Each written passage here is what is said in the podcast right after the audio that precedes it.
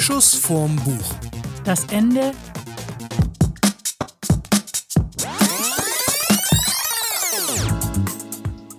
Hallo zusammen, eine neue und nicht die letzte Folge von Schuss vom Buch. Also keine Sorge, nur weil wir das Ende im Titel haben, hören wir nicht auf, auch wenn das unsere Jubiläumsfolge ist. Yay!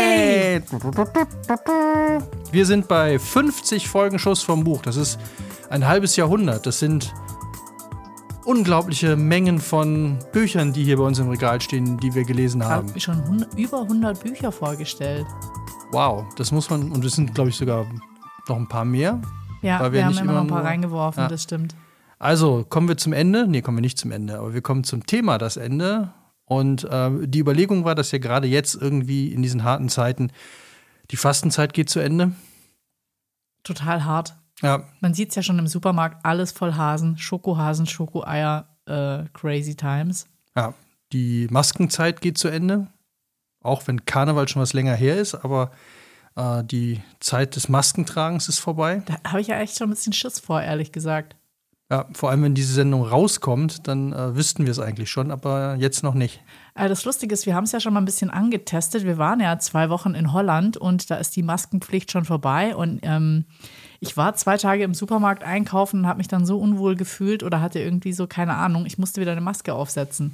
Ja, man Ich habe mich kann, einfach besser gefühlt, ja. Man kann jetzt fühlen, wie es äh, Asiaten, die das ja schon früher immer gemacht haben. Man ist ja ab und zu, ich dachte ja immer, die machen das, weil sie Angst vor uns haben, also weil sie sich nicht anstecken wollen mit irgendwas, Ja. aber die haben es ja fast immer dann gemacht, äh, wenn sie selber erkältet waren, was ich ja so einen total geilen Akt der äh, gesellschaftlichen Verantwortung finde, dass die sagen, ich möchte niemanden anstecken mit meinem, meinen Viren und haben dann eine Maske getragen. Das wünsche ich mir jetzt von uns auch. Ich glaube aber aufgrund der Erfahrung in Holland äh, wird, sobald die Maskenpflicht fällt, Ist, also ich fand es Vorbei. verrückt. Ich glaube, ich war in Holland zwei oder dreimal einkaufen und einmal war ich die Einzige, aber ich meine, wenn halt am Wochenende der Kampf an der Brötchentheke losgeht, ähm, äh, da habe ich mich schon besser gefühlt und unter der Woche habe ich dann schon mal zwei, drei andere auch gesehen, die auch eine auf hatten, weil ähm, ist ja nicht vorbei. ja, Ich habe heute Morgen auch einen Corona-Test gemacht, weil ich mich echt ein bisschen erkältet fühle, aber toi, toi, toi, war er noch negativ. Vielleicht schaffen wir es ja noch als äh, letzte Deutsche, die zu Anne Will Ja. in die Talkshow eingeladen werden. Aber mit Micha Dietz, der hatte das eigentlich ins Gespräch gebracht, dass wir drei die Letzten dann sind. Er möchte der Letzte sein, der bei Anne Will sitzt und erklärt, warum er der letzte Deutsche ohne Corona ist. ja. Wir wollen mit in diese Sendung. Und ganz wichtig finde ich, äh, wir haben, als wir uns jetzt beschäftigt haben, also ich fand, nee, ich fand total toll, wir waren jetzt in Konstanz an der Uni. Wir sind ja jetzt Podcast-Dozenten an der Universität Konstanz gewesen, haben da einen Podcast-Workshop gegeben mit Studis und da konnten wir jeden Tag einen von der Uni Konstanz äh, selbst äh, erfunden, klingt jetzt ein bisschen äh, falsch, sondern, äh, ähm, wie sagt man, nicht produzierten, gebauten, ge, äh, Entwickelt. entwickelten, yeah, developed by University of Constance at the Bodensee, at Lake the Lake, Constance. Lake Constance. Konstanz, Konstanz muss das heißen. Konstanz, Konstanz. Äh, wo man einfach in Röhrchen, also man kriegt ein Röhrchen, ja, man kriegt ein Röhrchen, gurgelt mit einer Flüssigkeit und spuckt die dann zurück und dann hat man nach sieben Stunden oder so hatte man, oder fünf, sechs Stunden hatte man das Ergebnis. Das fand ich auch sehr verrückt. Also ein echter PCR-Test. Also Ja, und ein PCR-Test. Also Service. richtig, richtig cool. Ja. Also wir sind negativ, aber gut drauf. Kann man so sagen. ja, immer. Also kommen wir jetzt zum Ende. Wir haben uns natürlich wie immer top vorbereitet, Tonnen von Büchern gelesen und dann doch nicht hier, um sie dann doch nicht vorzustellen. Ja, also ich habe vor allem Tonnen an Büchern gelesen. Ich will nicht sagen, ich habe es mir dieses Mal ein bisschen einfach gemacht, aber ich fand es ja ganz schön, als wir überlegt haben, was nehmen wir denn als Thema und wir wollten jetzt nicht unbedingt. Deswegen haben wir es auch ein bisschen offen gelassen. Das Ende der Welt, weil momentan sind ja so ähm, mit quasi Ende der Maskenpflicht, aber auch schon seit fünf Wochen oder bald sechs Wochen Krieg in der Ukraine äh, wirklich harte Themen am Start. Und ich habe mal zum Thema Ende, ich meine, ist ja ein breiter Begriff, gibt es laut Wikipedia. Oh, eine Definition vom Ende. Ja, zwei Geil. Definitionen. Also einmal ist das Ende eine Stelle oder ein Ort, wo etwas aufhört. Sowas wie zum Beispiel das spitze Ende. Also es definiert einen Ort. Finde ich auch äh, spannend. Ähm, Also Sackgasse, ja, Wendehammer. ja. Ja, okay. Und das zweite ist äh, der Zeitpunkt, an dem etwas aufhört, das letzte Stadium, zum Beispiel ein schlimmes Ende. Ein schlimmes Tod. Ende. Tod. Abstieg. Um gleich mal in den Fußball zu gehen oder bist du gerade beim Sport? Ja, genau. Sport, Abstieg, ist ja auch ein Ende, Ende von der Erstklassigkeit. Ja. Traurig man, eigentlich. Aber eigentlich, ich finde ja immer, also er geht mir persönlich schon ziemlich auf den Sack, Wer? dieser Spruch von jedem Anfang, nee, jedem Ende wohnt ein Zauber inne oder jedem Anfang wohnt ein Zauber inne und wenn eine Tür aufgeht, dann geht das Ende auf oder so. So ah, ja, genau so heißt. Mhm. Jedem, ne, wenn, wenn, wenn, äh, was sagen die immer, wenn eine Tür zugeht, geht eine andere auf. Ja. So, aber Ende ist ja, also wir haben zum Beispiel jetzt die 50 Folgen haben wir jetzt voll gemacht. Also wir haben jetzt 50 Folgen gemacht, also ist die quasi die, die die Option auf ein Ende wäre jetzt schon wäre da jetzt gewesen. Da, aber äh, indem wir 50 Folgen abgeschlossen haben, also Penta Abschied oder wie man das nennt, gibt es bestimmt einen tollen japanischen Begriff. Bist schon beim Aufräumen oder ja, was? Ich, bin schon, ich muss, ich sortiere mal gerade die, die, Bücher ja. hier. So, okay, jetzt. Ja, ich fühle mich, fühl mich immer wohler, wenn äh, meine Bücher, die ich hier mitgebracht habe, Größen, nach Größen sortiert sind. So, ist wieder erledigt. Aber du hast diesmal auch ein extrem großes und ein extrem kleines Buch dabei. Und sogar noch kleineres. Also ich habe oh, ja. drei unterschiedlich große Bücher. Man sieht das jetzt schlecht im, im, ja, im ich mache nachher noch ein Foto. Und, ähm, aber äh, ich habe einen kleinen Stapel, der jetzt von den. Ist jetzt auch egal. Äh, was wollte ich denn eigentlich sagen? Penta. Äh, von deinem Penta-Abschied wolltest du irgendwie. Ja, Penta Abschied. Also, wir haben 50 so. Folgen. Wir können uns jetzt quasi, wir können sagen, danke, liebe Folgen, dass ihr da wart. Äh, man kann euch immer noch hören. Macht es auch. Es sind schöne Folgen dabei. Ich Aber, möchte jetzt gleich mal auf eine hinteasen. Ja, nämlich. Und zwar habe ich nämlich auch überlegt, habe ich schon Bücher mit Ende vorgestellt oder mit einem Untertitelende? Und ich habe auch im Vorfeld mal geguckt. Also ich habe noch ein tolles gefunden. Das ging dann aber über Depressionen, wo ich dachte, das will ich jetzt nicht in unsere Jubiläumsfolge reinpacken. Das will ich aber gerne extra mal nehmen als Thema. Fände ich ganz spannend. Und dann ist mir aufgefallen, dass ich schon mal ein Buch oh. äh, dabei hatte. Und zwar der Wahl und das Ende der Welt von John Ironmonger, Monger, wie auch immer, äh, ein Roman. Und äh, da geht es auch so eine dystropische Ende der Welt äh, wo aber erstmal die Leute so ein bisschen äh, ein Mensch zu sich selber finden muss und dann aber auch nur in der Gemeinschaft funktioniert. Also nicht alles Sonnenblumenöl gleich für sich allein horten, sodass niemand mehr was abbekommt, sondern normales Verhalten, nee, das steht nicht so in diesem Roman. Außerdem haben die, wenn überhaupt, dann äh, Lebertran. Ja, die retten ja, also das die, ist ja, hatte ich ja da schon. Die, nee, oder? Nee, die, die leben doch von dem nachher, oder nicht? Äh, nee, die Gemeinschaft schiebt den doch wieder ins Wasser, oder? Aber ich meine, der kommt ich weiß es nicht. Oh mein Gott, ich muss es oh, noch ja. lesen. Auf jeden Fall weiß ich noch so im Gesa das Gesamtgefühl, das ich zu diesem Buch habe, war ein sehr sehr gutes, fand ich ein spannendes Buch. Wir haben den Titel der Folge vielleicht ein bisschen falsch gewählt. Der Titel der Folge war Fische sind Freunde. Also wer noch mal reinhören will, um was es bei der Wahl und das Ende der Welt ging, sollte auf jeden Fall in die Fische sind Freunde Folge reinhören. Oh ja, und in der Folge habe ich den Butt vorgestellt und auch der hat eine gewisse Endecharakter. Charakteristik, weil es ja darum geht, dass die Frauen an die Macht kommen sollen, so im, in, auf der Metaebene. Das Ende der männlichen äh, Herrschaft. Fand ich auch ganz nett. Siehst du, schon zweimal ja, also, Ende, obwohl es die Fische-Folge war. Fische sind Freunde, äh, hat auch viel mit Ende zu tun. Ich kann jetzt auch noch den, den guten, äh, den, also das ist so ein Literatur-Joke. Also wenn man so, stelle ich mir so vor, ich, ja, würde ich so machen, wenn ich jetzt so Literatur irgendwo Besprechung oder so, oder ich stelle mir vor, zwei Literaten oder Literaturkritiker noch besser, kommen an äh, das Gesprächsende. Das sind ja wohl nicht wir. Und dann, ja. dann sagen die so Sätze wie, du Steff, da sind wir wohl jetzt am Michael Ende. ich finde den gut. Mhm. Hm? Hm? Okay. Du hast, du hast hier, also müssen du vielleicht noch an, weil ich nur ein Buch mitgebracht habe. Ja, müssen vorausschicken, äh, diese Folge ist gewidmet äh, jemanden, der auch viel mit Ende zu tun hat weil er nämlich äh, Grabsteine macht. Unserem lieben Freund Ole. Und unserer lieben Freundin Steffi, die ja manche vielleicht aus der Bierfolge Bierfolge und der Gin-Folge waren die beiden dabei. Ähm, die uns nämlich zum Geburtstag, wir hatten jetzt Geburtstag, ja. Ich bin übrigens 50 geworden, passend zur Folge. das hast du doch absichtlich gemacht. ja, ja, das ist, passt alles. Ein neuer Lebensabschnitt fängt an. Die zweite große Hälfte, wie man ja auch so gerne sagt. Ähm, und haben uns zwei Bücher geschenkt. Ich bin noch nicht 50 geworden und habe trotzdem auch ein Geschenk gekriegt. Und ich habe gesch geschenkt bekommen und ich glaube, das hat er mit Absicht gemacht, äh, weil er sich gedacht hat oder die beiden sich gedacht haben, wir schenken, wenn wir sie uns Bücher schenken, werden wir die in unserem Podcast vorstellen. Und dann suchen sie ein Buch raus, was auf jeden Fall einen unaussprechlichen Autor hat. Der Typ heißt nämlich Jan oder Jan oder Jan, Jan, Jon Strnat. Strnat oder Strnat. Und Richard Corbin, und das ist die Mutantenwelt und Sohn der Mutantenwelt. Also es sind zwei äh, in eins. Und ähm, das ist ein Comic. Ein Comic, der um eine Mutantenwelt äh, lange nach dem Ende unserer eigentlichen Welt geht. Und ich habe mitgebracht, oder habe ich auch von Ole und Steffi bekommen, äh, vielen Dank dafür, ich habe sehr gelacht, ähm, die letzten Tage der Plüm.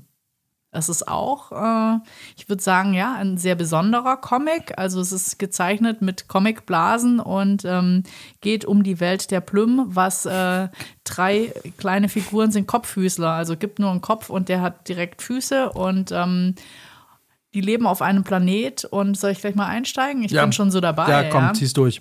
äh, eben diese Kopffüßler, äh, die sind vom Ende der Welt bedroht. Und vielleicht will ich gerade einfach mal, was ich ja ungern mache, aber vielleicht du, du liest doch netter. Willst du uns nicht mal äh, Ich, hinten, ich lese mal das hier vor.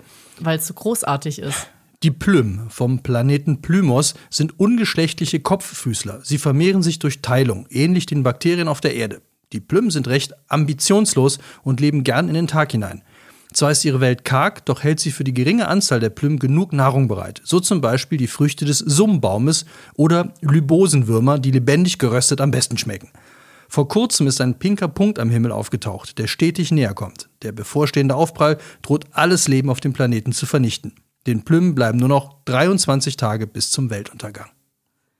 Und ähm, die Plüm, das ist eine, eine Gruppe von eigentlich drei Kopffüßlern. Und ähm, ich will nicht sagen, die erleben kleine Abenteuer, aber ich habe mich schon äh, so ein bisschen ertappt gefühlt, ja, oder äh, angesprochen gefühlt, weil ähm, die haben, wie man das halt so gut hat, drei Regeln, wie man sich verhält in irgendwelchen Situationen, nicht also egal, in kritischen Situationen. Regel Nummer eins, Panik schieben. Ich glaube, darin bin ich auch relativ gut. Also die sehen diesen rosanen Punkt, der da am Himmel immer näher kommt und die erste Reaktion ist erstmal Panik.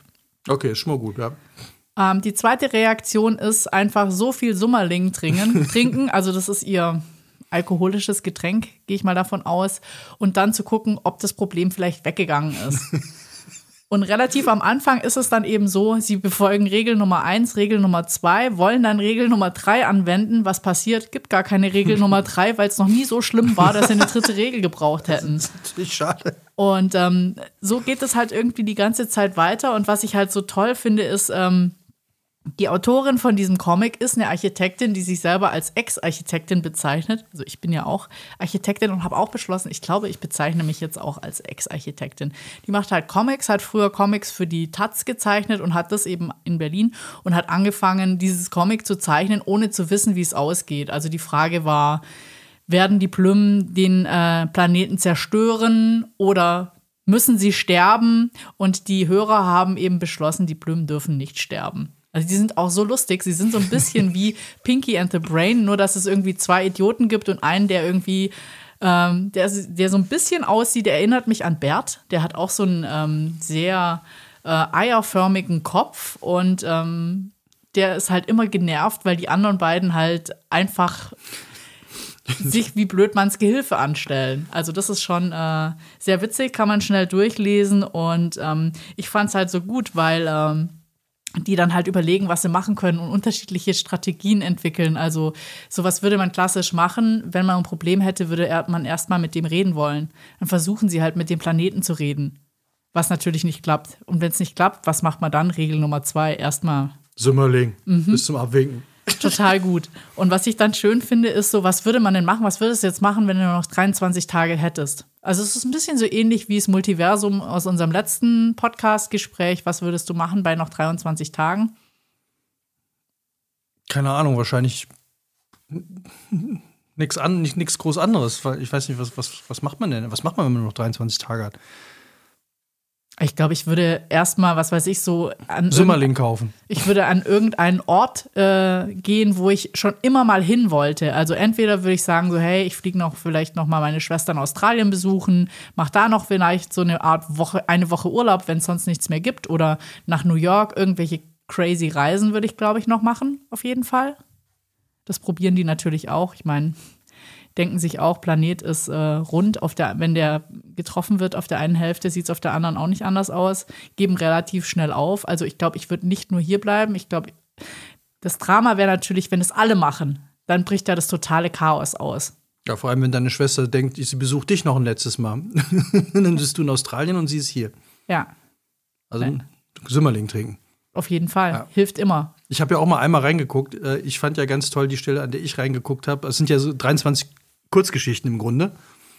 Ne, also sind ja immer jeden Tag ein Abenteuer. Jeden Tag ein Abenteuer. Und wo sie dann beschließen, dass sie äh, mal was machen, was Plüms noch nie gemacht haben. Und dann kommt der, der, den Duda, der Große, der, der, der Bert, kommt dann und sieht dann, fragt ihn, was macht ihr hier? Und dann hauen die sich gerade gegenseitig aufs Maul.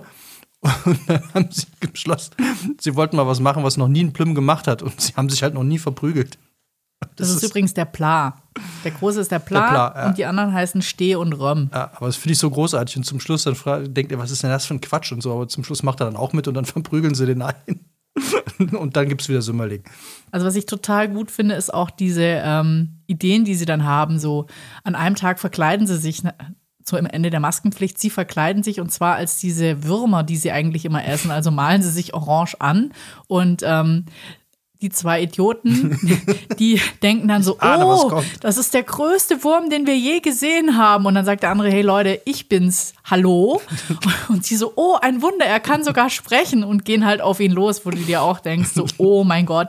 Aber es ist wirklich, ähm, also das ist auch ein ganz tolles Geschenk, finde ich, wenn man jetzt jemand kennt, der ich will nicht sagen, auch mal gern mal einen Sümmerling trinkt oder der, keine Ahnung, vielleicht mal schnell Panik schiebt. Ich weiß gar nicht, ob es jetzt so persönlich gedacht ist. Auf jeden Fall ist es ein sehr amüsantes Buch und wie es endet, also ob sie sterben oder nicht und wie vielleicht die Situation gelöst wird oder was mit dem Ende des Planeten passiert, wollen wir hier mal noch nicht verraten. Auf jeden Fall äh, sehr schönes Buch. Äh, die letzten Tage der Plüm von Katharina Greve.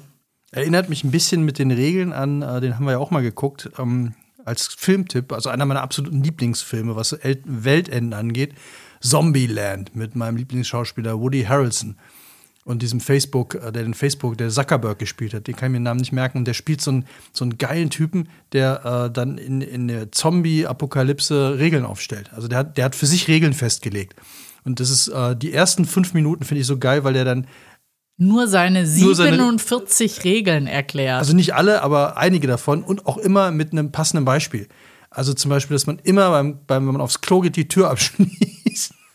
Ja, nee, und das Gewehr Richtung Tür gerichtet hat, falls ja, so ein Zombie falls, einen überfallen möchte. Genau, dann Regelnummer, was weiß ich, äh, immer anschnallen. Und dann gibt es auch echt immer ein Beispiel, warum. oder äh, immer gucken, ob da und da was ist, immer gucken, dass man das. Also es, diese Regeln sind großartig und die gehen auch, der hat extrem viele davon. Ich glaube, weit über 50. Nee, 47. 47, okay, 47 Regeln und äh, die muss man sich alle merken. Und dann treffen die halt irgendwann auf ein paar Frauen, auf ein paar Mädels und äh, du hast Regeln für die Apokalypse, ja. Und genau in dem Moment passiert irgendwas, wo sie die Regeln besser befolgt hätte. Und Woody Harrelson ist so ein, so ein ganz schlecht gelaunter, draufgängerischer Typ, der halt irgendwie so am liebsten alles mit der Axt kaputt schlagen will. Und eigentlich sein größter Antrieb ist die ganze Zeit irgendwelche Wankies, äh, das sind so, so Schokoriegel mit Karamellgeschmack zu finden. Und dann finden die irgendwann im Straßengraben so einen abgestürzten Laster und dann ist es aber die falsche Sorte. Also sehr, und meine Lieblingsszene, die kann ich auch noch verraten, weil ich die auch ganz großartig finde. Ich mag das ja total, wenn in solchen Filmen Leute auftauchen, die sich selber spielen. Da spielt Bill Murray sich selber. Und dann kommen die irgendwann auf die Idee und holen sich eine Karte von, von Los Angeles und wollen dann halt in die ganzen Villen der, der Reichen und, und Berühmten rein, um zu gucken, wie die leben. Dann gehen die in die, in die Villa von Bill Murray rein und der hat halt einen eigenen Kino und so. Und äh, dann trennen die sich, zwei gehen ins Kino und gucken da einen Film. Ich glaube, äh, äh, irgendein hier ähm, Murmeltier, äh, täglich grüßt das Murmeltier. Und die anderen beiden finden den und dann will Bill Murray hat sich als Zombie angemalt und will die erschrecken. Äh, da, die hauen ihm eine rein, weil sie denken, es ist ein Zombie und dann, äh, ich bin's, ich bin's, stopp, stopp, stopp. Und dann äh, großes, ey, toll und so, du lebst noch und so. Und dann fordern sie ihn auf, die anderen beiden, die im Kino sind, zu erschrecken, weil sie das so toll finden. geht ins Kino, wird natürlich erschossen. aber auch so mit so einer, ah, okay, ja, schade, ey, das war Bill Murray. Nein, das war ein Zombie von Bill Murray. Nein, das war Bill Murray. Und dann kommt er natürlich nochmal wieder, weil sie nicht im Kopf geschossen. Das ist also total absurd alles. Aber äh, großartiger Film und äh, auch mit einem tollen Ende. Gibt jetzt auch einen zweiten Teil. Haben wir den schon gesehen? Äh, ich habe den schon gesehen. Ähm, auch ganz großartig, weil da spielt Woody Harrelson auch noch seinen eigenen Bruder. Und äh, das geht völlig, also das ist. Äh, Ich muss ja sagen, Großartig. das finde ich ja so eine ganz merkwürdige Sache, dadurch, dass wir relativ, also wir waren ja jetzt nicht viel unterwegs, nicht viel aus, viel gelesen, noch mehr, würde ich sagen, äh, gestreamt. Und ähm, ich verliere so absolut den Überblick, als ich nämlich bei meinen super Recherchen nach Ende oder Ende der Welt recherchiert habe für Filme, dachte ich mir so, ah, das ist so ähnlich wie mit ähm, Science Fiction, die meisten schon gesehen, aber wenn man, und ich erinnere mich dann, wenn ich den Trailer gesehen habe, aber das ist so eine Flut von, und sie sind ja alle so ein bisschen ähnlich. also, bevor wir dann alle besprechen, was ist dein Lieblingsfilm? Ende der Welt? Äh, ich glaube, World War Z ist mein Liebster, Oh, ja. weil der ist so, der ist so krass animiert und krass gemacht und ähm, ist halt so, sage ich mal, ich, ich habe jetzt so gerade das Gefühl eben mit dem Ukraine-Krieg, Ukraine-Krieg, dass ich äh, überhaupt gar keine Kampfszenen mehr sehen möchte. Ich möchte eigentlich, ich bin so ein bisschen ab von solchen Filmen, weil äh, das ist mir gerade zu nah und das ist mir auch irgendwie zu krass. Ähm, ich ertrage das gerade gar nicht. Das ist irgendwie schwierig. Also, wir haben ja dann auch versucht, uns vorzubereiten und haben einen Film rausgesucht und der war ja wieder so eher so Comedy-mäßig, wo man, wo es so übertrieben ist, dass es wieder nicht ernst zu nehmen ist, aber so alles, was so ein bisschen äh, realistischer ist oder auch diese ganzen Sachen jetzt, wo ein Virus ausgebrochen ist oder die Zombies aufgrund einer Virusinfektion entstanden sind oder wie auch immer, äh, kann ich gerade gar nicht mehr so. Also bin ich irgendwie momentan ziemlich durch mit. Ich bin jetzt eher so auf Historiengeschichten. Ja, das Gemeine bei World War Z fand ich ja, das ist, glaube ich, einer der ersten Zombie-Filme, wo Zombies schnell sind. Normalerweise sind die ja immer so, äh, kriechen langsam durchs Bild, aber der war ja, die, die waren ja richtig super schnell. Ja. Und das gibt natürlich eine ganz andere Dramatik, als wenn du halt irgendwie die immer nur so langsam da rumschleichen hast. Aber auch großartig, großartiger Film, fand ich ja. Vor allem, wo sie da die Mauern hoch, diese, Oh. wo die Zombies so übereinander und dann die Mauern hochgehen. Ja. Also das ist schon richtig, richtig geil. Den wir gestern gesehen haben, Das Ende der Welt mit Seth Rogen. Das, den können wir ja später anteasen, oder? Ich würde sagen, wir machen mal wieder eine kleine. Ich glaube, den muss man nicht groß anteasen, oder? Ja, den können wir schnell abhaken. Der hat sich irgendwie ganz gut angehört. Er hieß Das Ende der Welt. Wir dachten, sehr passend. Ja. Kann man ja mal reinschauen.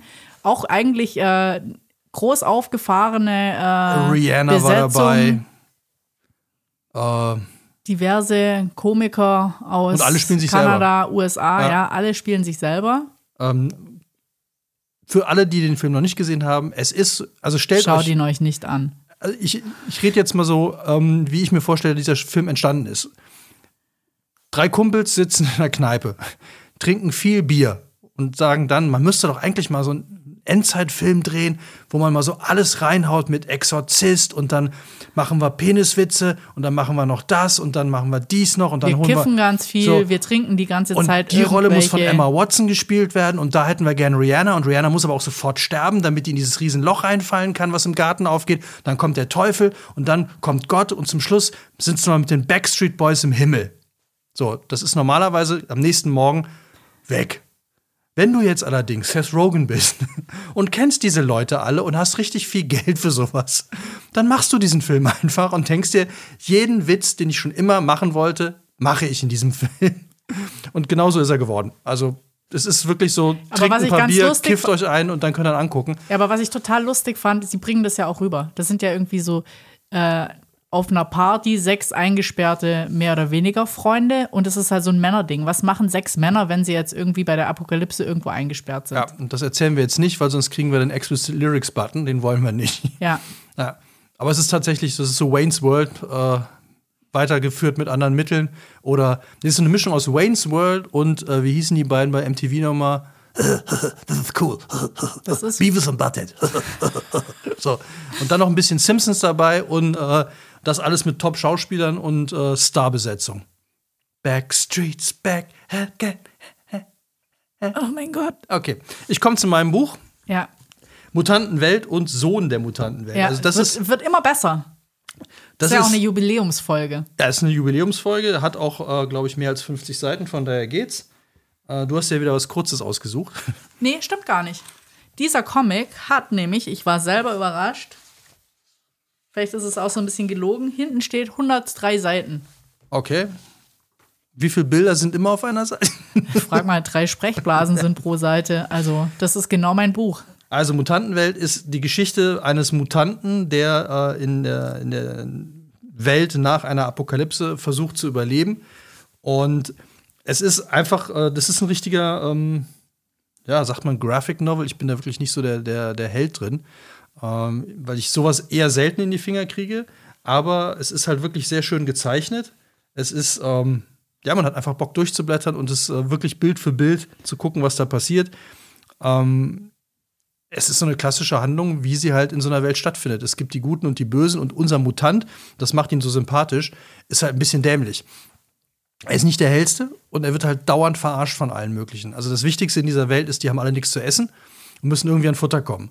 Und jeder, der auch nur eine Birne findet, ist halt total happy und wird aber auch sofort dann als Ziel für Angriffe genommen. Und diesen Mutanten, der so der Held der ganzen Geschichte ist, der wird halt permanent von solchen Leuten verarscht. Also die kommen dann an, ja, es gibt da hinten eine Welt, da muss man nur Bescheid sagen, dass man von dem und dem kommt. Und dann gibt es Essen ohne Ende. Äh, lass deine Sachen so lange hier, ich äh, passe auch auf auf. So, und das geht die ganze Zeit so. Und er checkt das aber auch jedes Mal, dass sie ihn wieder verarscht haben und beim nächsten Mal stehen sie wieder da.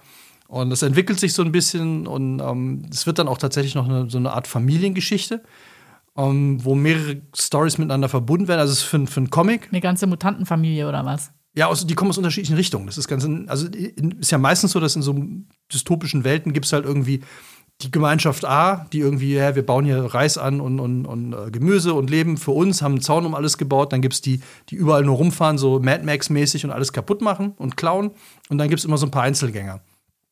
Da gibt es halt einen Einzelgänger, der mit seinem Sohn irgendwie da zugange ist und die treffen sich dann auch alle und dann, äh, ja, ich will nicht zu viel verraten, aber es ist eine sehr spannende Geschichte, die, ähm, ja, also ich, ich finde ja diese, diese Kombination aus Bildern und einer guten Geschichte. Das ist ja, Comics sind ja, Comics ist ja eher, hat man ja häufig das Gefühl, so ja, Superman oder Mickey Mouse.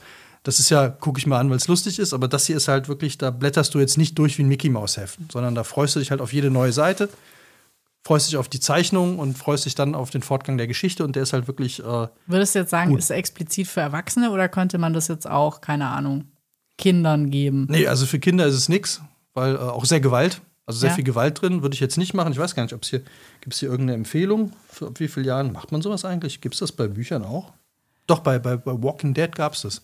Ja. Ähm, Finde ich jetzt hier gerade nicht, aber ich würde jetzt mal also sagen. Es wird wahrscheinlich also so, nicht in der, in der Jugendabteilung oder in der Kinderbuchabteilung stehen. Also für mich wäre es so ein Buch ab 14. So, glaube ich. Okay. Könnte man reingucken. Also wirklich eine Empfehlung, wenn man Bock hat, sich einen Comic zu kaufen, der halt kein Comic ist, also kein Superman, Mickey Mouse, ist Mutantenwelt auf jeden Fall ein guter Einstieg. Cool. Ich habe jetzt gar kein weiteres Buch mehr dabei. Ich meine, vom Der Wahl und das Ende der Welt äh, habe ich ja schon gesprochen, aber du hast uns ja ich noch ein paar noch, größenmäßig verteilte Bücher dabei. Ich habe, äh, wo wir, ich habe ja gerade schon angesprochen, Walking Dead. Ähm, da könnte ich jetzt noch, äh, das fand ich nämlich auch äh, lustig. Also es fiel mir ein, als wir über Ende geredet haben. Okay, ne, klar, wir hatten ja, ich glaube, wir hatten eh schon mal äh, haben wir Folge, wo wir es vorgestellt haben. Deswegen nur ganz kurz: Der, der, äh, der Kirkman, der, der das erfunden hat, Walking Dead, es ist ja ein Comic ursprünglich, der hat ja eigentlich gesagt, so, er zeichnet das so lange weiter, bis er keinen Bock mehr hat oder bis irgendwie. Aber es war nie darauf angelegt, ein echtes Ende zu haben. Und das ist ja eine Zombie-Apokalypse, ist ja auch verfilmt. Ich glaube, jetzt die zehnte Staffel gibt es jetzt schon. Äh, ich aber, bin ja irgendwann ausgestiegen. Ja, ich habe immer mal wieder zwischendurch reingeguckt, so in, aber es ist so irgendwie, ich fand die ersten zwei Staffeln waren super und danach brauchte ich es nicht mehr. Ja. Ähm, aber die Comics habe ich halt alle gelesen und ähm, auch da die hat Ole mir irgendwann, glaube ich, mal mitgebracht. Gibt es ein Ende jetzt? Das fand ich total krass. Ich bin irgendwann in eine Buchhandlung rein und wollte mal gucken, ob es wieder einen neuen Band gibt. Und dann gab es einen und der war als der letzte ausgezeichnet. Das kann nicht sein. Hat er jetzt wirklich aufgehört? Ja, tatsächlich, er hat aufgehört und äh, hat das Ganze tatsächlich zu einem Ende geführt, was irgendwie Sinn ergibt. Also, wo man wirklich sagt, jetzt hat er irgendwie über was weiß ich, wie viele Bände und Folgen hat er das durchgezogen. Und jetzt gibt es tatsächlich ein Ende äh, von, von Walking Dead, was äh, irgendwie stimmig ist. Das nur nebenbei. Aber das, äh, wo du das gerade sagst, das finde ich natürlich auch spannend, wenn man mal, ähm, man hat ja immer im Kopf, äh, bei ganz vielen Serien ist es ja so, erste Staffel mega, zweite Staffel auch noch ist man richtig angefixt und ab der dritten Staffel merkt man, das wird jetzt nur weitergeschrieben oder weitergesponnen, weil es halt super gelaufen ist und es ist super konstruiert aus irgendwelchen, man kann es gut machen, Seitenstrangpersonen, dann noch eine gute Story entwickeln, aber meistens bricht es ja dann total ab und ähm, man hat dann auch keine Lust mehr. Am krassesten fand ich es ja bei Casa de Papel, da waren wir bei den ersten beiden Staffeln mega angefixt ja. und die dritte ein, zwei geguckt und dann gedacht so, uh. und ich finde, bei Büchern gibt es, ähm, habe ich das jetzt irgendwie auch äh, gehabt und ich fand das auch ganz lustig. Das Buch wollte ich schon mal vorstellen, habe nur den Kontext noch nicht so ganz gefunden. Ähm, die Stadtgeschichten von Amistad Maupin. Der hat ähm, der hat schon irgendwie Ende der 80er angefangen, die zu schreiben und hat dann immer die gleichen Figuren immer so ein paar Jahre weiter mit anderem Fokus, mit anderen Geschichten gemacht. Und da kam jetzt vor drei Jahren, glaube ich, der letzte Band raus, der auch ein bisschen damit gespielt hat, dass dann äh, die Hauptbezugsperson, die alle Personen verbunden hat, war halt so eine ältere äh, Transgender-Dame, die als Vermieterin von den ganzen einzelnen Figuren in San Francisco äh, fungiert hat. Und ähm, das fand ich total spannend, weil das habe ich super gerne gelesen. Da hatte ich alle Bänder gekauft und das war immer so, immer wenn ich gesehen habe, da ist ein neues rausgekommen, habe ich mir das gekauft. Und das hat sich aber auch mit der Spannung dann über diese lange Zeit gehalten. Und als ich dann gesehen habe, ah, da gab es jetzt noch einen letzten Band so als Abschluss von dieser ganzen Reihe, wo du so ähnlich wie bei einer Trilogie, also ich, es gibt so, sag ich mal, Bücher, vielleicht erwartest du auch drauf, dass der nächste kommt oder Autoren, wo du großer Fan von bist, wo du sagst, so, den kann ich immer lesen. Aber da fand ich es halt spannend, weil der hat diese Stadtgeschichten, weiß ich nicht, das waren, glaube ich, äh, neun Bände oder so, steht, glaube ich, auch da drüben.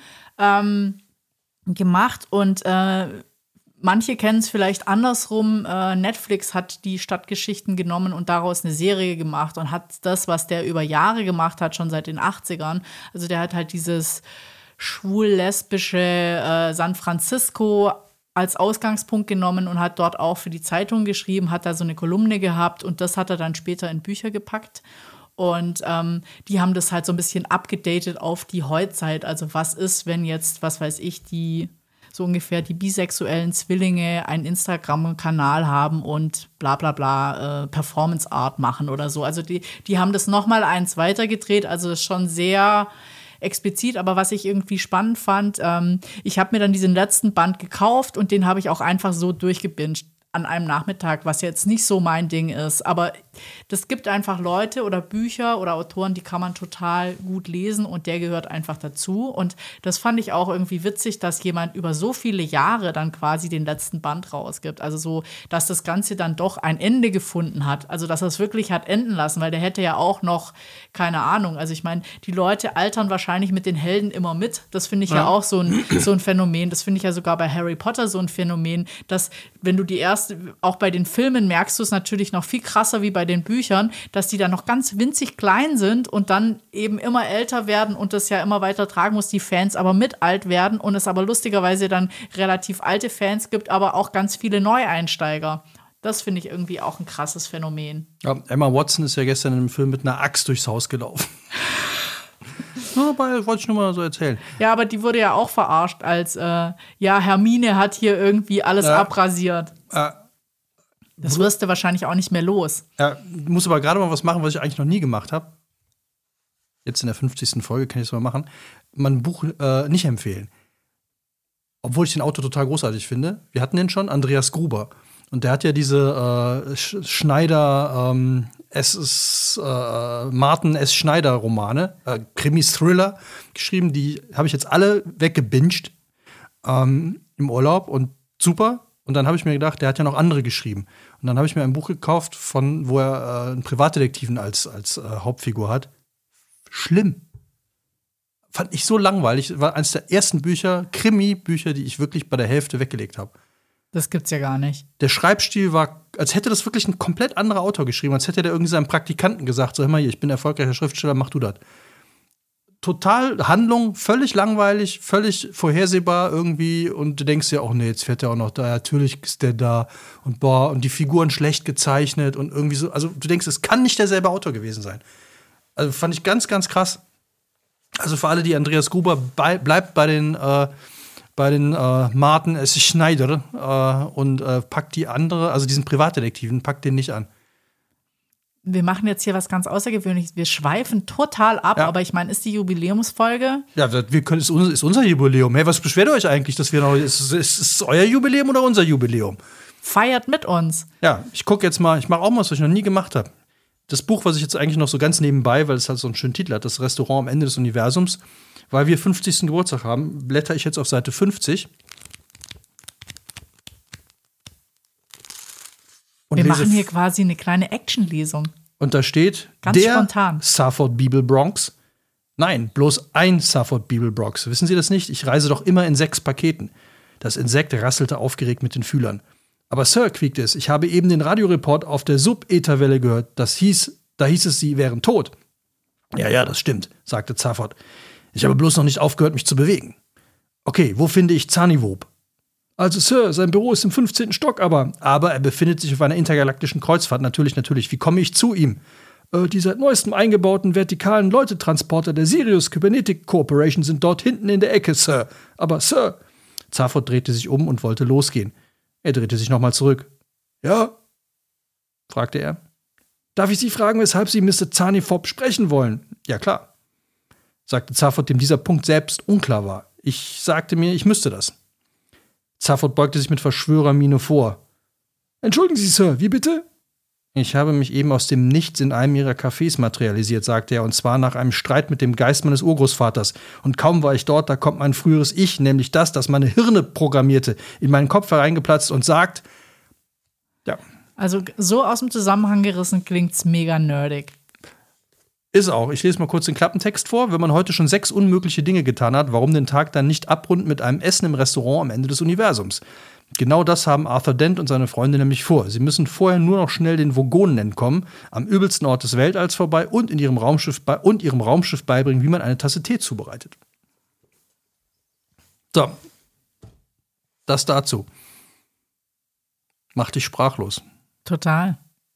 Hast du die eigentlich mal gelesen, Douglas Adams? Nein. Die Trilogie, die aus fünf Bänden besteht? Ja, sie steht im Regal und ähm, du weißt ja bei meiner krassen, was ist denn Hund? Möchtest du auch mit uns feiern? Hund quietscht und möchte mitfeiern. Ja, dann lassen wir den Hund doch einfach mal rein. Ja. So, Hund ist jetzt drin. Und Hund wieder draußen. und geht wieder. Und hat sich schon ausgefeiert. Also, Restaurant am Ende des Universums ist äh, das äh, Entscheidende daran ist, dass das Restaurant an dem Punkt ist, wo immer das Universum zusammenbricht und wieder neu entsteht. Also am äh, Urknall. Man kann beim Essen dem Urknall zugucken. Das will ich aber auch gern mal machen. Ja. Weil es ist in einer Zeitblase und da kann man dann zugucken. Beim Essen. Und die Kuh kommt an den Tisch und empfiehlt ihre besten Teile. Ja, aber ich habe ja schon mal gesagt, so Science Fiction äh, würde ich ja lieber äh, Film gucken als lesen. Oh, das ist übrigens verfilmt worden. Mehrfach sogar schon, wurde versucht zu verfilmen. Keine Chance. Keine Chance. Es funktioniert einfach nicht. Also, das ist so durchgeknallt, also wie man vielleicht gerade diesen kurzen Auszug schon entnehmt, es ist so durchgeknallt. Du kriegst das, diesen Witz, den der hat, den kriegst du einfach nicht transportiert. Und diese Multiversen, mit denen, da sind wir wieder beim Thema, äh, mit denen der arbeitet und wo, wo die dann immer hin und her reisen, das ist alles so absurd. Das, äh, also, ich habe beide Verfilmungen gesehen. Es gibt eine von der BBC aus den 60ern und eine neuere aus dem Kino. Funktioniert nicht. Und wo wir jetzt schon so nerdig abgeschwiffen sind, abgeschwoffen, Schwoffen. abge Wir schwoffen ab. abgeschweift, Ja, abgeschwiffen. Ja. An alle Literaturwissenschaftler draußen in diesem Universum. Schreibt uns, wie es richtig heißt. Ja. Und ansonsten würde ich sagen, wollen wir mal ein bisschen bodenständiger werden? Wegen Bodensee. Bodensee? Nein, wegen Ahrtal. Ich dachte, du wolltest jetzt nochmal darauf hinweisen, dass wir 111 Orte in Konstanz. ja, komm, Werbung in eigener Sache dürfen wir da machen. Ja. Das Projekt ist nämlich jetzt auch zu Ende. Also das Buch kann man seit Oktober kaufen, falls wir das noch nicht erwähnt haben. Ja, und macht es auf jeden Fall über unsere Affiliate-Links, weil so ist es ein Win-Win für uns. Ja. Auf jeden Fall. Dann sind wir nämlich nicht am Michael-Ende. okay, Für alle, die noch dran ja. geblieben sind und jetzt wirklich wertvolle Tipps bekommen möchten, also wir erzähl doch mal zu dem Projekt, weil ich finde es super spannend, äh, wie wir zu dem Buch gekommen sind und wie überraschend cool das eigentlich ist. Ja, also wir haben den Auftrag bekommen und machen den Podcast für Aktion Deutschland hilft. Jetzt kommt die zweite Staffel demnächst raus. Kann man auch mal Werbung in eigener Sache machen. Sehr spannende Leute, die wir da kennengelernt haben. Unter anderem haben wir drei Folgen gemacht zum Thema äh, Flut im Ahrtal. Und haben da unter anderem auch gesprochen äh, mit den Leuten, die wirklich am ersten Tag sofort da waren, nämlich äh, unter anderem die Arbeiter, der Arbeiter-Samariter-Bund. Helfer von denen und der haben den Kollegen da getroffen in Bonn und der hat uns auch erzählt, wie die von Bonn losgefahren sind. Also die haben diese, die Meldung gekriegt und dann fand ich auch spannend, dass sie dann als erstes mal Krattmelder losgeschickt haben, um zu gucken, wo können sie langfahren, weil die schon in Bonn Probleme hatten, äh, Weiß wahrscheinlich keiner, was ein Krattmelder ist. Ich wusste das nämlich auch nicht. Ah, Krattmelder, also Kratt steht für Kraftrad, also Motorrad. Und ähm, die, damit die, die fahren ja dann in Kol Kolonnen von, was weiß ich, Fahrzeugen, 20 oder so. Der Größe sortiert, also vorne der Einsatzleiter in einem normalen Auto und dann kommen die immer größeren Wagen bis zum LKW, der dann irgendwie die, die, äh, die, das schwere Gerät dabei hat. Und die haben ja jetzt ein Problem, wenn die alle losfahren in dieser Kolonne und irgendwo an Dead End, an ein Ende kommen. Ein Ende? Äh, weil da schon was überflutet ist. Eine Bezeichnung ist. des Ortes. Ja, ein örtliches Ende. Dann können die schlecht den ganzen Konvoi umdrehen. Und deswegen schicken die normalerweise wohl, wusste ich auch nicht, ein paar Krattmelder vor, die die Routen austesten, weil die ja keine aktuellen Daten haben. Ja, aber was ich ja total spannend fand, man, ich weiß nicht, ob es nur mir so ging, aber man denkt dann immer so, ja, die Überschwemmung in, im Ahrtal, natürlich war in der ganzen Gegend einfach äh, Starkregen und in der ganzen Gegend waren die Flüsse quasi voll. Und ähm, der hatte dann schon gemeint, sie sind, hatten schon Probleme, aus Bonn rauszukommen, obwohl es dann, glaube ich, nochmal 60 Kilometer oder sowas sind, äh, weil da die Flüsse auch schon über die, über die Ufer gestiegen sind. Aber wir wollen ja gar nicht alles verraten, weil hört unbedingt in ja. diese Folge rein. Äh, ganz, ganz spannend, was die da alles gemacht haben, um die Leute eben zu retten, erst zu versorgen. Und ähm, es sind halt, sind ganz spannende Helfergeschichten. Absolut. Und der hat uns dann beim, beim Abschied hat er uns noch ein Buch in die Hand gedrückt. Und äh, das heißt Kochen ohne Strom. Das ist vom Bundesamt für Bevölkerungsschutz und Katastrophenhilfe herausgegeben. Das Notfallkochbuch, die 50 besten Rezepte für Alltag, Camping und Notfall. So, jetzt dachte ich, okay, da ist auch vorne drauf ist ein, äh, äh, so ein Campingkocher mit so einem Blechtopf drauf und, und irgend sowas. Äh, sieht aus wie, wie ein Gulasch oder ein Würstcheneintopf. Da dachte ich mir, okay, die erzählen einem jetzt, wie man mit dem Campingkocher ein paar tolle Gerichte macht. Weit gefehlt. Äh, es gibt eine Einleitung, die einem erstmal klar macht, was passiert denn, wenn der Strom ausfällt. Also sind wir darauf vorbereitet, wenn bei uns jetzt der Strom ausfällt. Und zwar nicht bei uns jetzt hier im Haus oder in der, in der Siedlung, sondern wirklich großflächig. Weil es hat ja ganz krasse Konsequenzen. Und die werden einem da erstmal so aufgezeigt. Nämlich, okay, ich kann nichts mehr sehen, ich kann nicht mehr kochen.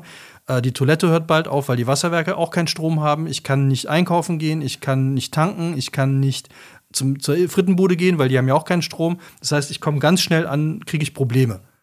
Und wenn ich nicht gerade einen Grill auf dem Balkon habe, der mit Gas betrieben ist, was jetzt ja auch immer teurer wird, und ich habe noch zwei Gasflaschen da, kann ich mir noch nicht mal Wasser heiß machen.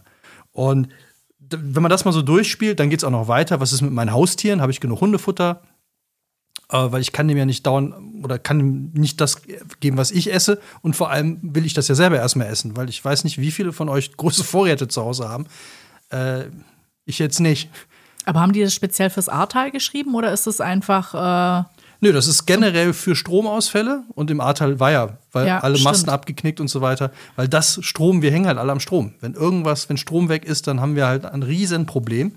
Und dann haben die das aufgeschlüsselt. Also das halbe Buch ist tatsächlich nicht Rezepte, sondern äh, wie kann ich Wärme erzeugen zu Hause? Was, welche Möglichkeiten habe ich? Wo sind die Gefahren? Ne? Also zum Beispiel, dass man auch aufpasst, wenn man jetzt einen Gaskocher hat, dass man, der schluckt halt Sauerstoff äh, dass man nicht irgendwann erstickt und so weiter, dass man halt die Kerzen nicht unbeobachtet und so weiter. Dann, wie man sich bevorraten soll, gibt es auch am Ende eine komplette Empfehlung vom, vom Bundesamt für Bevölkerungsschutz, oh, welche, kannst du mal, kannst welche mal Mengen was, man zu Hause haben sollte. Also wir machen jetzt nicht dystropisch das Ende der Welt, bereitet euch vor. Äh, wir sind jetzt auch die falsche Prepper-Fraktion, aber interessant finde ich, dass das ja vom Bundesministerium oder von wem ist ja. das rausgeht für Bevölkerungsschutz? Bundesamt für Bevölkerungsschutz und Katastrophenhilfe, also hier zum Beispiel ähm, was man zu Hause haben sollte. Ähm, zehn Tagesvorrat jeweils, zwei Liter Wasser pro Tag und Person. Also hätte man, muss man schon mal 20, beziehungsweise wenn man zu zweit ist, 40 Liter Wasser irgendwo bunkern. Wahnsinn. Da bin so. ich ja fast ganz froh, dass mein Bruder eine eigene Quelle hat. Wenn wir da noch hinkommen. Oh. Äh, dann Getreideprodukte, äh, Brot, Kartoffeln, Nudeln, Reis, alles in irgendeiner Trockenform dann halt 3,5 Kilo. Gemüse, Hülsenfrüchte 4 Kilo.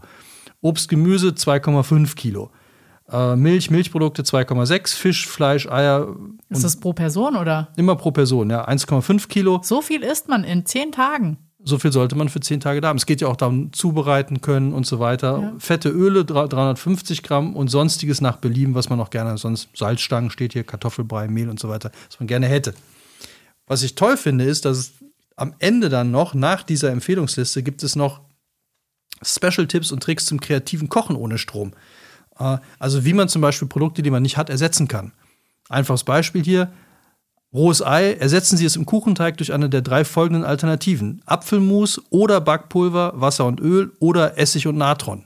Das finde ich aber spitze, weil das ist äh, ganz oft so, wenn man, äh, wir haben ja auch eine Folge über veganes Kochen gemacht oder was, was wir da gemacht haben und, und dass meistens diese Ersatzprodukte irgendwie nicht so lecker geschmeckt haben, also diese Ersatzsahne und so weiter. Aber wie man Ei ersetzt, finde ich ja schon, also Apfelmus kannst du ja ewig lagern, während ein Ei ja schnell, wenn du nicht gerade ein Huhn irgendwie im Garten halten kannst, äh, weg ist. Ja, aber auch die Hühner müsstest du dann weiter ernähren. Ne? Ja. Muss man auch dran denken. Und wenn du zum Beispiel, fand ich sehr lustig das Beispiel, wenn du eine deutsche Dogge zu Hause hast, was glaubst du, wie viel Liter Wasser eine deutsche Dogge am Tag, Tag trinkt?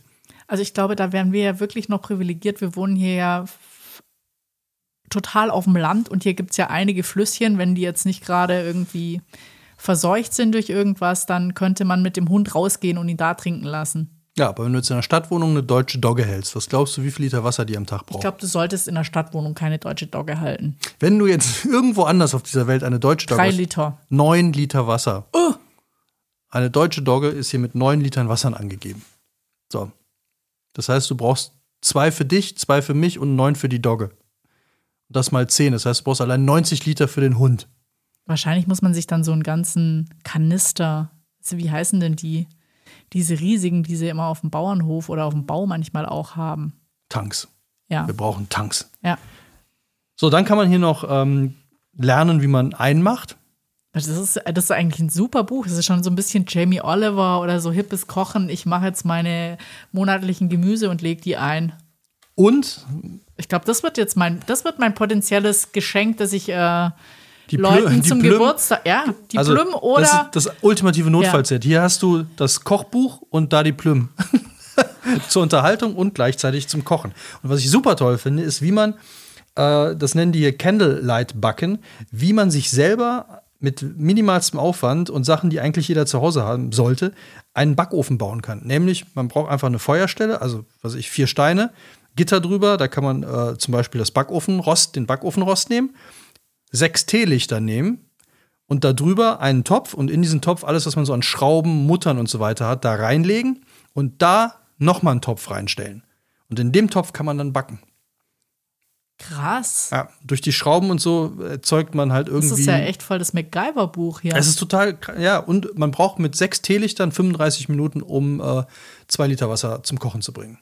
Also man kann mit sowas auch tatsächlich wirklich Kochen. Ja, alle Leute, die bei Ikea oder Roller oder äh, Möbel, Möbel XX Lutz Ding Bum Teelichter kaufen, ist, ist auf jeden Fall Ist eine das gute Neue ist gar nicht mehr Ja, also, Ambiente, sondern wenn- ist äh, Wenn die Katastrophe, wenn der Strom ausfällt das Ende und, der Welt. und ihr habt einfach Crap. mal so 3000 Teelichter zu Hause, dann habt ihr Licht, äh, ein bisschen Wärme und ihr könnt vor allem, äh, ihr könnt backen und kochen mit den Dingern. Also das ist wirklich, äh, es ist, ich habe sehr viel gelernt und die Gerichte, die dann hier vorgeschlagen werden, basieren natürlich dann alle auf ähm, sechs Teelichtern, um irgendwas zum Kochen zu bringen oder sind eh kalt. Und mein Liebling ist jetzt schon die gute Laune Croissants. Die, äh, ich die mal kurz hier. Sehen ja sehr sweet ich, aus. ich halte die mal ins Mikrofon, so sehen die aus. ja, Ja. kleine braune. Ja, äh, da braucht man nur Backpapier, Croissants. Frischhaltefolie und Nudelholz und gar nichts backen. Äh, bestehen aus gemahlenen Haselnusskernen, Kiasamen, Mandeldrink, Leinsamen und Kakaopulver. Sehen lustig aus und schmecken bestimmt auch cool. Und äh, schon hat man wieder gute Laune in der Wohnung, weil ich denke mir gerade, mit Kindern ist sowas äh, nach zwei, drei Tagen nicht mehr so lustig. Ja. Außerdem steht hier noch drin, auch das alles ganz toll, ähm, weil hätte ich jetzt auch nicht dran gedacht, dass man, wem man sonst noch helfen soll. Ne? Also, dass man auch die Nachbarn nicht vergisst, wenn da alte Leute wohnen, die sich vielleicht nicht Trinkwasser holen können. Und Notfall äh, Erste Hilfe generell und Erste Hilfe speziell für Säuglinge und Kinder und auch Haustiere. ähm, was man da macht, weil das sind ja alles Sachen, auf die ist man nicht vorbereitet. Und der Hausarzt oder Tierarzt hat vielleicht andere Dinge zu tun oder kommt, man kommt gar nicht hin, weil Benzin alle oder keine Ahnung. Und deswegen, Kochen ohne Strom ist für mich jetzt ist so was beim Fähnlein Fieselschweif bei Tick, Tick und Track das Handbuch der, äh, der, der, ähm, der Pfadfinder war. Das Pfadfinderhandbuch, da haben die ja immer, da steht ja alles drin. Ja. Ist jetzt für mich offiziell hiermit Kochen ohne Strom. Kauft es, kauft es gerne bei, direkt bei den Kollegen ähm, vom Katastrophenschutz oder sonst wieder über unsere Affiliate-Links.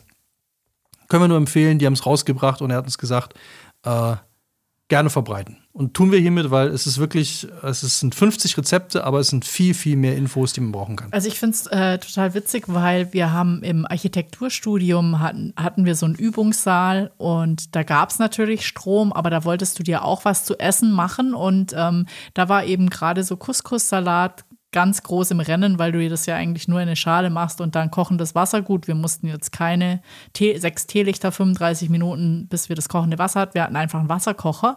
Aber das finde ich ganz spannend. Und ähm, jetzt hätte man noch ein doppeltes Argument, warum eigentlich so ein Gasgrill viel besser ist wie no ein Holzkohlegrill. Mit weil- norwegischem Gasbetrieben, versteht sich? Ja. Ja. Und am besten noch mit so einer Extraplatte äh, auf der Seite, weil dann könnte man auch weiter, weiter kochen. Ja, und ich würde es, äh, ja gut, aber le- lest das Buch. Wir können es wirklich nur empfehlen. Kann man das auch, also zusammen mit dem Plüm finde ich, ist das ultimative Prepper-Geschenk. man hat was zu lachen. Das ist wie ein Überraschungsei für die Katastrophe. Ja, und es ist auch total spannend, weil das haben mehrere Hilfsorganisationen zusammen rausgebracht von BBK, ASB, Deutsches Rotes Kreuz, Feuerwehr und Rettungsdienst Bonn, DLRG, Malteser Johanniter und Technisches Hilfswerk. Also das ist wirklich, und ich glaube, da geht auch von den Gewinnerinnen und Gewinnern des bundesweiten Rezeptwettbewerbs, also die besten Prepper Deutschlands haben da wahrscheinlich mitgemacht. Prepper-Olympiade. Ja. Prepper-Meisterschaften. Okay, sind wir damit am Michael? Ja, Michael, wir haben es geschafft. Sehr gut. Also, Freunde, das Ende der Welt kann noch ein bisschen warten. Wir werden auch weitermachen. Wir haben schon tolle neue Themen, die wir euch nicht verraten, aber auf jeden Fall Sven Regner wird dabei sein. ähm, Wenn ihr Vorschläge habt oder Lust habt, dass wir mal irgendein Buch lesen oder Buch vorstellen. Oder ein Thema? mach- Oder Thema. Thema ist noch besser. Ja. Dann machen wir das auf jeden Fall. Gebt uns einfach Bescheid, schreibt uns eine Mail oder ein Kommentar auf Instagram reicht. also, wenn ihr uns mal eine Mail schreiben wollt, so ganz persönlich, so dann könnt ihr das gerne tun an info@audiotextur.de. Und Tour mit OU. Genau, steht aber auch in den Shownotes. Da könnt ihr was hinschicken und wir freuen uns auf Feedback, wir freuen uns auf alles, wir freuen uns.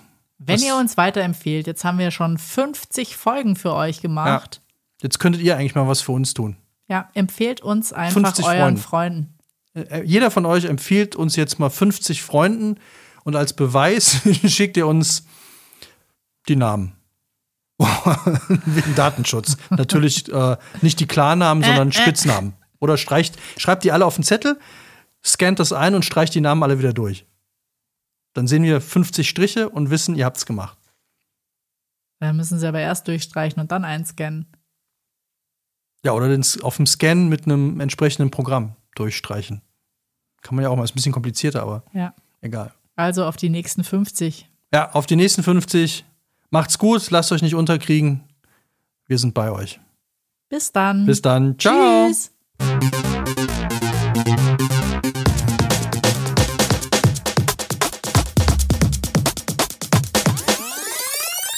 Vorm Buch.